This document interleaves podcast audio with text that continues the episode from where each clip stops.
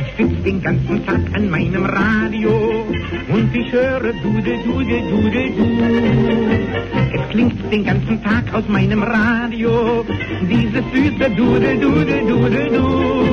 Es singt von Liebe und von heißen Küssen, mein lieber Schatz, hör auch ein bisschen zu. Ich sitz den ganzen Tag an meinem Radio und leg ich mich abends endlich dann zur Ruhe. Freu mich von dem Dudel, Dudel, Dudel. Königs Wusterhausen ist die Wiege des Rundfunks, trägt den stolzen Beinamen Rundfunkstadt, die am 22. Dezember 1920 aus dem Sendehaus 1 auf dem Funkerberg gesendete erste Radiosendung gilt als Geburtsstunde des Rundfunks in Deutschland.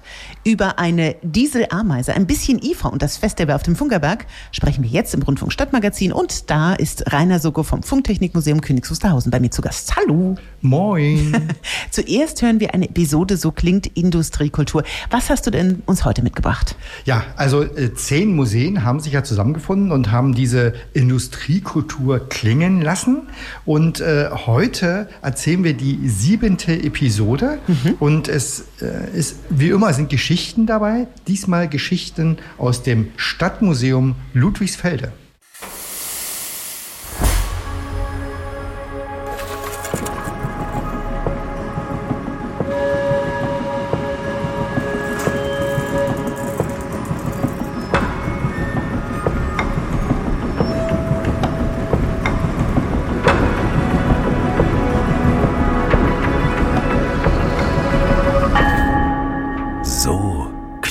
Industriekultur.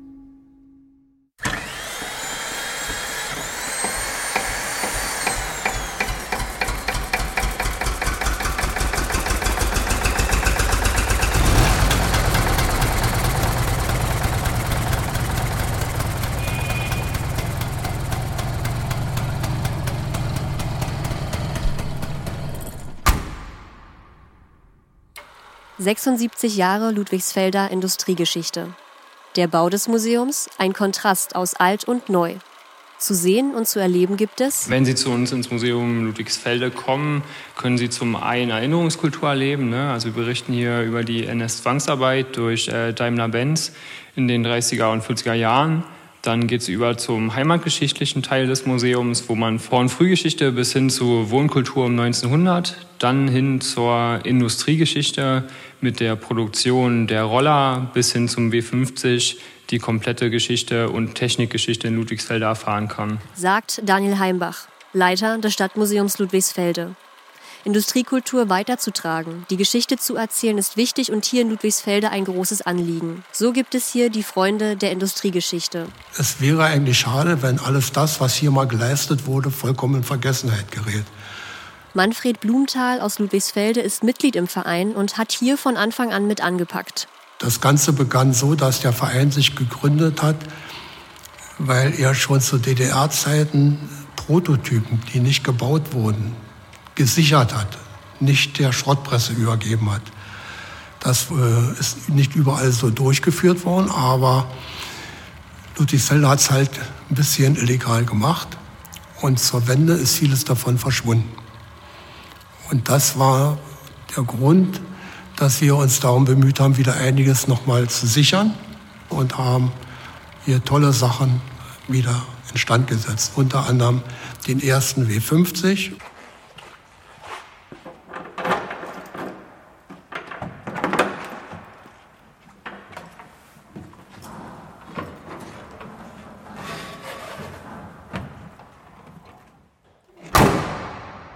Der W50, der erste Fünftonner, rollt am 17. Juli 1965 im IFA Automobilwerke Ludwigsfelde aus der Montagehalle.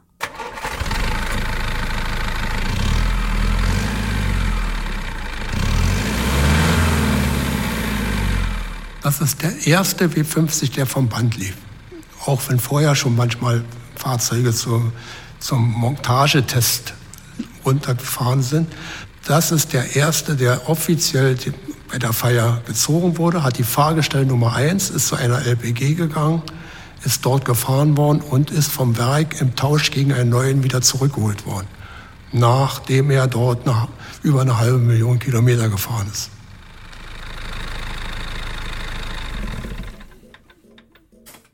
Dann kam 1953 der sogenannte neue Kurs.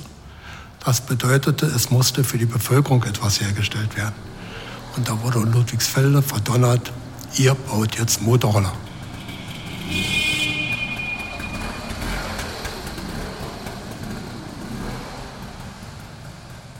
Daher kommt auch seine Leidenschaft zu Technik, Industrie und Roller. Er selbst hat auch einen ganz besonderen.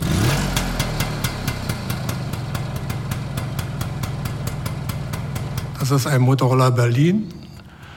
Er hatte 7,5 PS und damit konnte man mit zwei Personen und Kind drauf und Gepäck auf dem Gepäckträger bis zum geht nicht mehr, Zelt, Kochtöpfe und und und nach Thüringen fahren oder an die Ostsee und manche sind bis Bulgarien gefahren damit und wieder zurück.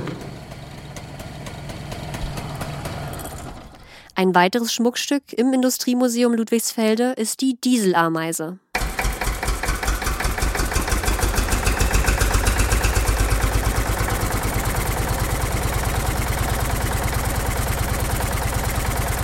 Die Dieselameise ist das, was äh, viele noch als Elektrokarren auf Bahnhöfen erlebt haben und auch in Betrieben.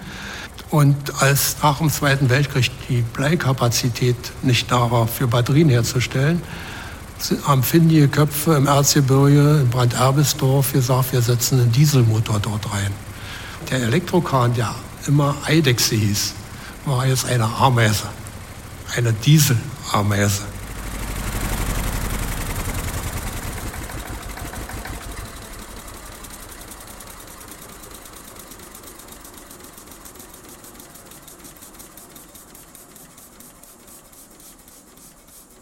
Die Dieselameise. Ja, Muss man genießen. Nehmen wir noch mit. Also so klingt auf jeden Fall äh, das Stadtmuseum Ludwigsfelde.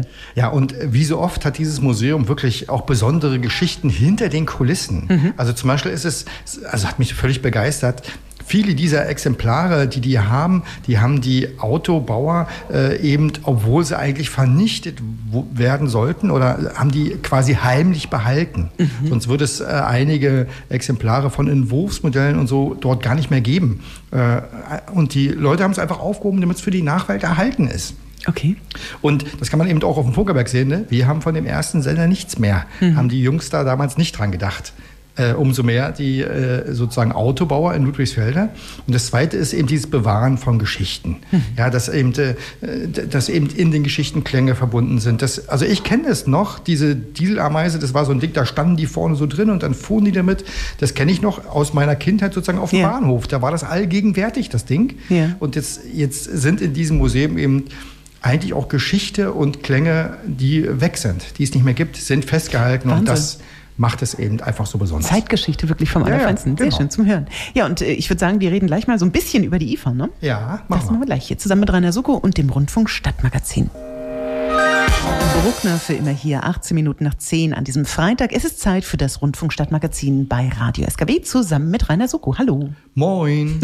Am 13. und 14. fand auf dem Berliner Messegelände im CityCube das Innovations Media Briefing statt. Okay, worum ging es denn bei diesem Messeauftakt, lieber Rainer? Ja, man könnte eigentlich sagen, um sich einzustimmen auf die IFA, die ja in vier Wochen äh, beginnt. Ach, wirklich? Ja, ja, ja, ui. In, ja, ja, ja. In Okay. vier Wochen ist es jetzt endlich wieder soweit. Und äh, also es geht darum, letztendlich äh, für die Presse, für die Medien ein etwas Einstimmendes zu finden und ähm, so ein bisschen sozusagen, was, äh, worum es eigentlich ging, das kann man, konnte man schon bei der Eröffnung der Veranstaltung hören. Ja, einen wunderschönen guten Tag, sehr geehrte Damen und Herren. Wir begrüßen Sie ganz herzlich zur diesjährigen GFU Insights und Trends und Sie sehen mich lächeln. Das hat einfach den Grund, äh, dass wir alle sehr, sehr froh sind, Sie alle wieder einmal live begrüßen zu dürfen. Schön, dass Sie da sind. Ja, Wahnsinn, ne? Und das war wirklich so, das war ja seit Ewigkeiten das erste Mal wieder äh, eine Messe in dieser Branche oder eine, eine Vorveranstaltung der Messe in dieser Branche. Äh, Und das hat sich wirklich durchgezogen. Die Leute waren völlig begeistert davon, sich wieder zu sehen. Okay. Und was wir gehört haben, ist die Eröffnung der sogenannten GFU Insights and Trends. Das ist eigentlich äh, eine Veranstaltung, die seit vielen Jahren schon vor der IFA stattfindet. Die GFU, die Gesellschaft zur Förderung der Unterhaltungselektronik, wer sich das mal ausgedacht hat, äh, die äh, gestalten jetzt zusammen mit der Messe Berlin die IFA. Mhm. Und die eröffnen sozusagen vorher schon immer dieses Media Briefing mit Zahlen vom Markt der Konsumgüterelektronik. Darum geht es eigentlich zu zeigen, wie ist eigentlich der Puls am Markt. Mhm. Und das Ganze fand eben wegen wieder seit langer Zeit in echt statt. Und das war eben wirklich Also in toll. Präsenz tatsächlich. Mhm, genau. Mhm. Und welche Erkenntnisse wurden da präsentiert? Also man kann schon ahnen, um welche Themen es dieses Jahr äh, bei der IFA gehen wird, weil ja. es hat wirklich äh, die Themen Nachhaltigkeit, sparsame Nutzung von Ressourcen wie Energie, Wasser, äh, Rohstoffe. Oh, gut ähm, aktuell, ne? Also wirklich, ja, genau. Ja. Die, die, Langlebigkeit von Produkten stand ja. wirklich im Mittelpunkt der inhaltlichen Vorträge dort an dieser Veranstaltung und ähm, es ging eben auch zu, zu gucken, wie sie, guckt eigentlich der Nutzer, also der Konsumer, der, der, der Kaufende, wie gucken die eigentlich auf diesen Markt? Ja. Und äh, die beiden Vortragenden für diese Insights, äh, Frau Dr. Sarah Warnecke und Herr Dr. Martin Schulte, die haben ihre Erkenntnisse so zusammengefasst. Es ist also durchaus so, dass der Konsument und die Konsumentin bereit ist, für Nachhaltigkeitsmerkmale zusätzlich Geld auszugeben. Allerdings nicht bedingungslos, sondern es ist immer an eine Erwartung geknüpft. Entweder, dass ich in der Zukunft das Produkt länger gebrauchen kann, weil es reparierbar ist, oder aber, weil mir an anderer Stelle Kosten wegfallen, zum Beispiel durch Energieeinsparungen. Zusätzlich haben wir auch gesehen am Beispiel Kühlschrank und Waschmaschine, der Konsument ist nicht in der Lage, auch nur ansatzweise einzuschätzen, wie viel Geld er überhaupt sparen kann, wenn er mehr für Nachhaltigkeit ausgibt. Bedeutet also, hier müssen Industrie und Handel eine Rolle spielen, um die Entscheidungsfindung zu vereinfachen. Das sind ja schon sehr harte Fakten, ne? Und das hätte ich nicht gedacht.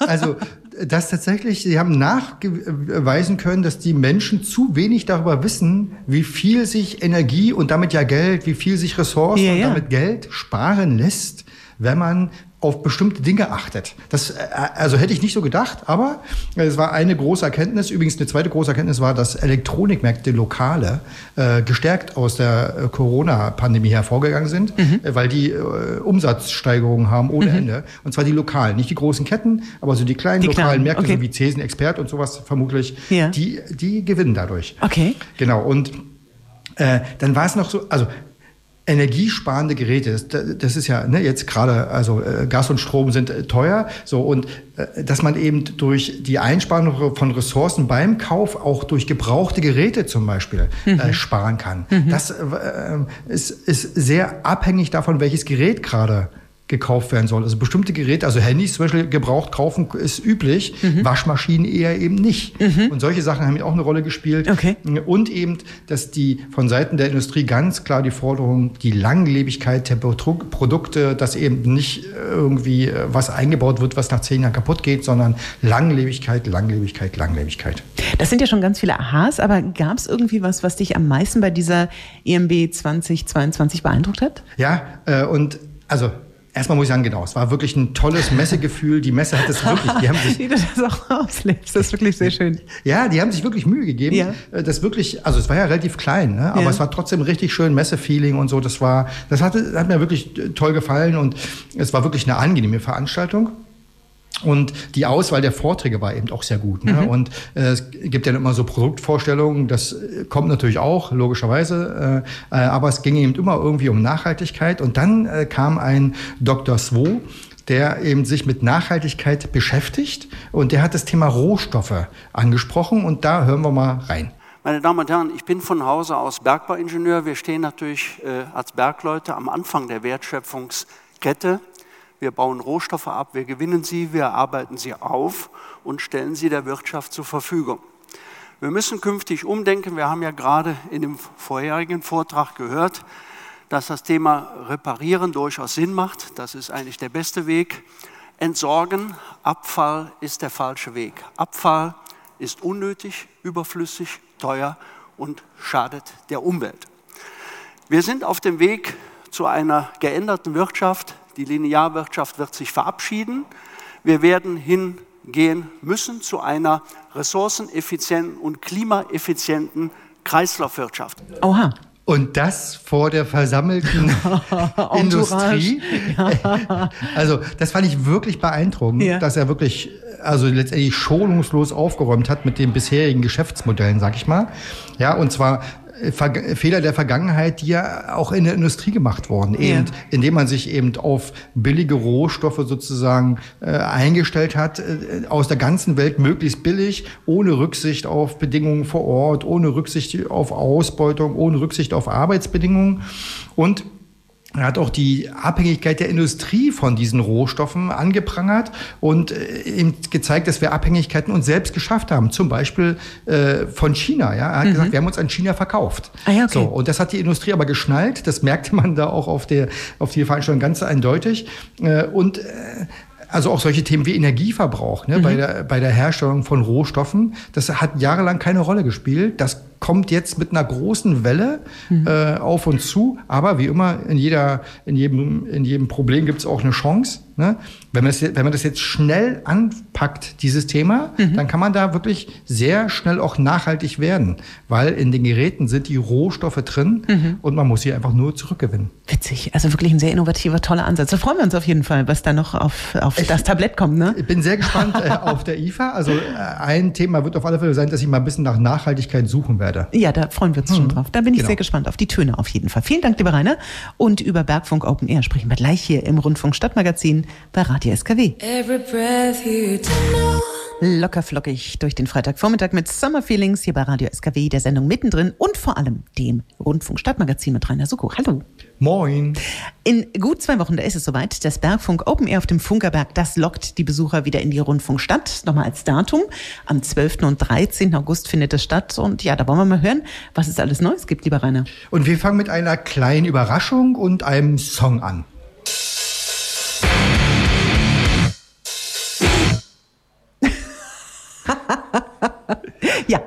Das war schon der ganze Song Toll. für den aufgeregten Hörer. Ja, ja, das war keine Störung, das soll so. Das muss Das so. ist der Titel U, U der Band Inge und Heinz.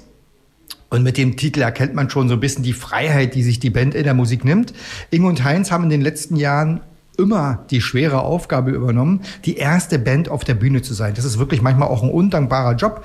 Und die haben mal mit ihrer besonderen Art der Musik und vor allem mit ihrer besonderen Show, hm, der Performance, sagen, muss man ja sagen. Ne? Wirklich. Also sie haben wirklich die Bergfunk Gäste von null auf volle Pulle Stimmung gebracht. Ja. Also wirklich einwandfrei. Und in diesem Jahr waren sie fest eingebucht und ich weiß gar nicht genau wieso, aber sie kommen nicht. Nein. Es ist wirklich so. Also ich okay. habe erst mal gedacht, oh, Uh. Uh. Ja. Was denn nu? Also, ja. Die erste spannende Frage wird also sein, wer eröffnet das Bergfunk Open Air am Sonnabend? Uh. Das wird wirklich spannend. Okay. Und äh, ich glaube, der Veranstalter der Stubenrausch Kulturmusik Leben e.V., die haben um Vorschläge gebeten, unter anderem Facebook. Da wurden so ein paar lokale Bands vorgeschlagen. Bin ich mal gespannt, okay. äh, was uns dann da erwartet. Aber wirklich eine Überraschung beim Bergfunk. Ja, wer da musikalisch in diese Fußstapfen treten wird, das ist ja irre. Ja. Da sind wir bei der Musik. Was gibt's in diesem Jahr alles zu hören? Also, gespielt wird ganz traditionell äh, auf zwei Bühnen die große Hauptbühne und das Forstamt, das ist die etwas kleinere Bühne. Und was ich persönlich versprechen kann, wirklich, es ist so, die Musik beim Bergfunk ist auf jeden Fall eine Bereicherung. Ich selber bin ja eher so der Geschichtenerzähler und nicht der Musikfetischist. Ich kenne die Bands vorher wirklich ganz selten mhm. und bin aber immer wieder überrascht, dass tolle Künstler auftreten, dass die Bandbreite in der Musik wirklich ganz groß ist und ähm, also es wird auf alle Fälle gut musikalisch. Ich habe mir ein paar Beispiele ausgesucht. Mhm. Ich glaube, Anaïs spricht man es aus, singt auf Französisch und Englisch und spricht auch Deutsch. Bin ich mal gespannt, was ihr da macht. äh, Kassetten Ricardo, okay. Äh, der äh, glaubt man gar nicht, aber der macht Punkrock. Okay. Bin, bin ich, also, finde ich auch eine tolle Kombination. Okay. Äh, die Musik von Betteroff ist irgendwie so zwischen Indie Rock und äh, Post-Punk äh, mhm. und also äh, auch gut zu hören quasi. Kari Kari kommen aus Österreich und sagen selbst, sie geben ihrer Musik eine dilettantische Handschrift. ähm, ich habe mir das aber angehört, das klang eigentlich ganz gut. Nichts mit Dilettantismus. Mhm, okay. Genau. Ja. Nina Chuba rappt mit Einflüssen aus Pop und Soul.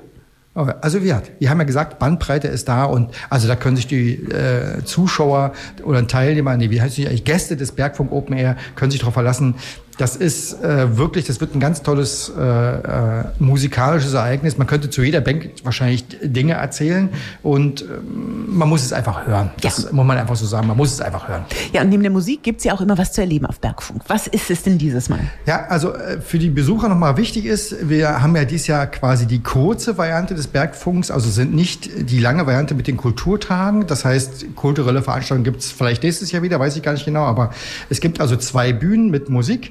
Es gibt Essen und Trinken in aller Regel, also also besonders kulinarisch empfehlenswert. Also ich glaube, da ist noch nie jemand verhungert auf dem Bergpunkt. es gibt einen Konsum. Ja. Den kennen der manch, der ein oder andere vielleicht noch von früher. In unserem Konsum gibt es leckere Dinge, mit denen man sich versorgen kann und alles, was man so auf einem Festival eigentlich braucht. Ähm, es wird einen Bereich mit der kind Kinderbetreuung geben. Es gibt einen Fotobully, mhm. wo man Schnappschüsse. Toll. Ja, da, also Super. Ja, kommt immer wieder richtig gut an. Äh, achso, ich glaube, Musik, Musik kommt, ist auch. Äh, Musik gibt es auch auf dem Festival. Wahrscheinlich. Mhm. Müssen wir mal gucken. Ja, spannend. Mhm. Ähm, jetzt, äh, wer spontan noch zum Bergfunk will, geht das überhaupt und wie? Ja, also es gibt noch Karten. Das mhm. ist tatsächlich der Trend ist so ein bisschen, äh, dass äh, äh, Festivals zurzeit nicht überrannt werden. Ne? Also das muss man ganz klar sagen. Es ist ein bundesweiter Trend, der überall gleich ist. Es gibt also noch Karten in allen Kategorien. Also Tickets für den Freitag oder, oder für den Sonnabend oder auch Tickets für beide Tage zusammen. Äh, und diese Tickets gibt es übrigens auch äh, exklusiv, äh, nicht nur online, sondern exklusiv in Königs Wusterhausen, nämlich im Musikladen Brustgartes in der Bahnhofstraße. Gut. Da gibt es die Tickets richtig so zum Kaufen wie früher, so analog, ne, mit hingehen und sagen, ich will Bergfunk-Tickets und dann kann man die mit Bargeld bezahlen und kriegt Papier in die Hand. also richtig so zum Mitnehmen äh, voll analog, ohne Handy, ohne Internet, geht aber auch mit Internet. Sehr schön. Sind wir sehr gespannt und freuen ja. uns sehr. Und äh, ja, dann gibt es Bergfunk Open Air vom Allerfeinsten. Ja. Äh, ich weiß, du wolltest jetzt Musik spielen, ja. wollen, tun. Das können wir leider nicht. Ja. Aber das macht nichts. Wir freuen uns trotzdem wahnsinnig. Und, äh, wir hören uns erstmal Musik und danach. Genau. Plaudern wir, wir beide einfach schön weiter über Termine im Rundfunk Stadtmagazin gute, schöne Musik, würde ich sagen. Oder, lieber Rainer, im Rundfunk Stadtmagazin hier ja. bei Radio SKW. Und im letzten Teil vom Rundfunk Stadtmagazin, da geht es um Termine. Im Museum auf dem Funkerberg, da wird weiter eifrig gewerkelt gebaut. Äh, ist es trotzdem geöffnet? Ja, ist es. Mhm. Und immer wieder mit äh, neuen Herausforderungen und Überraschungen. Bauarbeiten können wirklich eben auch mal plötzlich eintreten. Und so konnte man in der vorigen Woche beispielsweise dieses Geräusch hören.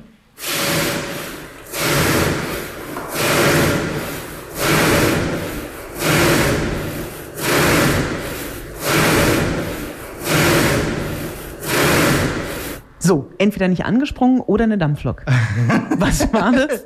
genau, also das war eine Handsäge. Da wurde Beton quasi handgesägt bevor dann die Maschine einsetzen konnte. Ah, okay. An dieser Stelle ja. vielen Dank an Christine Olekowski fürs Mitschneiden dieses wirklich. die lebt ja auf der Baustelle. Ja, mit, also ja. Okay. Und das hat mich wieder zu der Erkenntnis gebracht, warum das eben so geklungen hat und was da los war. Das machen wir mal in einer der nächsten Rundfunk-Stadtmagazine, dass wir mal über die Bauarbeiten sprechen und was da eigentlich abgeht und was man so hören kann. Mhm. Radio ist ja hören. Mhm. Das machen wir demnächst mal. Sehr schön. Aber Museum ist eben weiter geöffnet, immer am Sonnabend und am Sonntag von 13 bis 17 Uhr. Nehmt euch ein bisschen Zeit. Letzter Einlass 16 Uhr ist nicht umsonst gesagt, weil unter einer Stunde kann man das einfach mit ein bisschen Aufmerksamkeit ja. nicht schaffen. Äh, wir bieten weiter auch Führungen an nach Anmeldung, auch außerhalb dieser Sonnabende und Sonntage, immer mit ein bisschen Rücksicht auf die Bauarbeiten. Äh, aber wir gucken, was geht. Wir machen, mhm. versuchen alles, was möglich zu machen ist. Und äh, wer eben äh, genauer wissen will, was los ist, museum.funkerberg.de und dann kann man da auch Bescheid sagen. Und dann wir finden eigentlich für alles eine Lösung. Wenn ich in den Kalender guckte, ist das wieder das letzte äh, Wochenende des Monats. Wird es denn eine Vorführung des Dieselmotors geben? Ich glaube, das werden sich die Maschinisten, die diesen Dieselmotor lieben, glaube ich, kann man zu Recht sagen, das werden die sich nicht nehmen lassen. Okay. Den, äh, ne? Sie pflegen und hegen den Motor und halten ihn laufbereit. Und dann wollen sie natürlich auch zeigen, ja. äh, dass dieser Motor eben laufbereit ist. Und ich habe heute mal einen neuen Ton mitgebracht, den wir so noch vom Motor noch nicht gehört haben.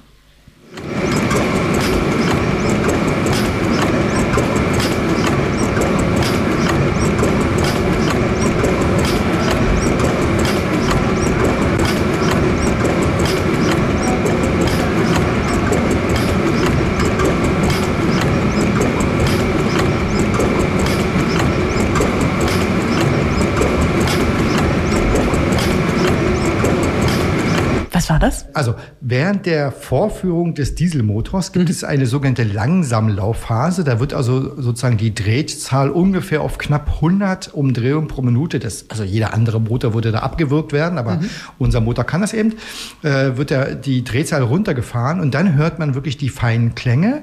Das hier war sozusagen eine Nahaufnahme der Einlass- und Auslassventile. Ah, okay. Und an der Stelle, äh, okay, da merkt ja. man eben auch so ein bisschen, es hört, sich ja ja, es hört sich auch so ein bisschen an, als würde es so, so, also als wenn so Leder aufeinander reibt oder so. Genau, das ist, also wo auch immer das Geräusch genau erzeugt wird, aber das ist die Nahaufnahme Ventile. Okay. Und das ist eben, also akustisch ist dieses Ding eben einfach neben den ganzen anderen Eindrücken einfach auch eine Wucht. Äh, schon deshalb lohnt sich das äh, Vorbeikommen. Was ist sonst noch auf dem Funkerberg los? Wir machen wie immer am dritten Sonntag im Monat live Mittelwellenradio. Äh, also Mittelwelle ist so wie vor 100 Jahren. Äh, ganz spannend eben, beim letzten Mal waren wirklich Menschen aus äh, dem tiefsten Sachsen-Anhalt da und wollten mal hören, wie eben die Mittelwelle vor Ort klingt, weil ja unsere Reichweite mit 20 Kilometern ein bisschen beschränkt ist. Also gerne vorbeikommen. Mhm. Äh, gerne auch den Detektorempfänger mitbringen, den kann man dann bei uns dann ausprobieren. Und ich will schon mal so einen kleinen Ausblick geben. Im September, ich glaube der 11. ist es, mhm. da ist Tag des offenen Denkmals. Und da wollen wir, wenn alles gut geht, was ganz Besonderes auf dem Funkerberg vorstellen im Senderhaus 3. Äh, also schon mal für den September vormerken, Tag des offenen Denkmals. Ich glaube 11. September ist es. Das ist ja noch eine Weile hin. Da lässt uns jetzt ganz schön schmuren, ne? Ja. Gut. Das erzähle ich dann vielleicht im nächsten Mal im August, obwohl da glaube ich, da ist IFA. Also wir, wir werden mal gucken. Na, da bin ich immer gespannt. Also auf jeden Fall Dankeschön für das heutige Rundfunk Stadtmagazin Juli 2022. Wenn Sie Fragen haben, können Sie anrufen unter 03375 52 73 60. Der Rainer Soko ist noch bei uns im Studio. Sie können eine Mail schicken an verein.funkerberg.de. Egal ob Ideen, Themen, Wünsche, Zuschriften, denn jeder bekommt eine persönliche Antwort von mir. Das ist sehr schön. Lieber Rainer, ich danke dir sehr für das heutige Rundfunk Stadtmagazin. Ja, und vielen Dank, dass ich äh, hier sein durfte. Wie immer sehr, sehr gern. Hier ist Radio SKW.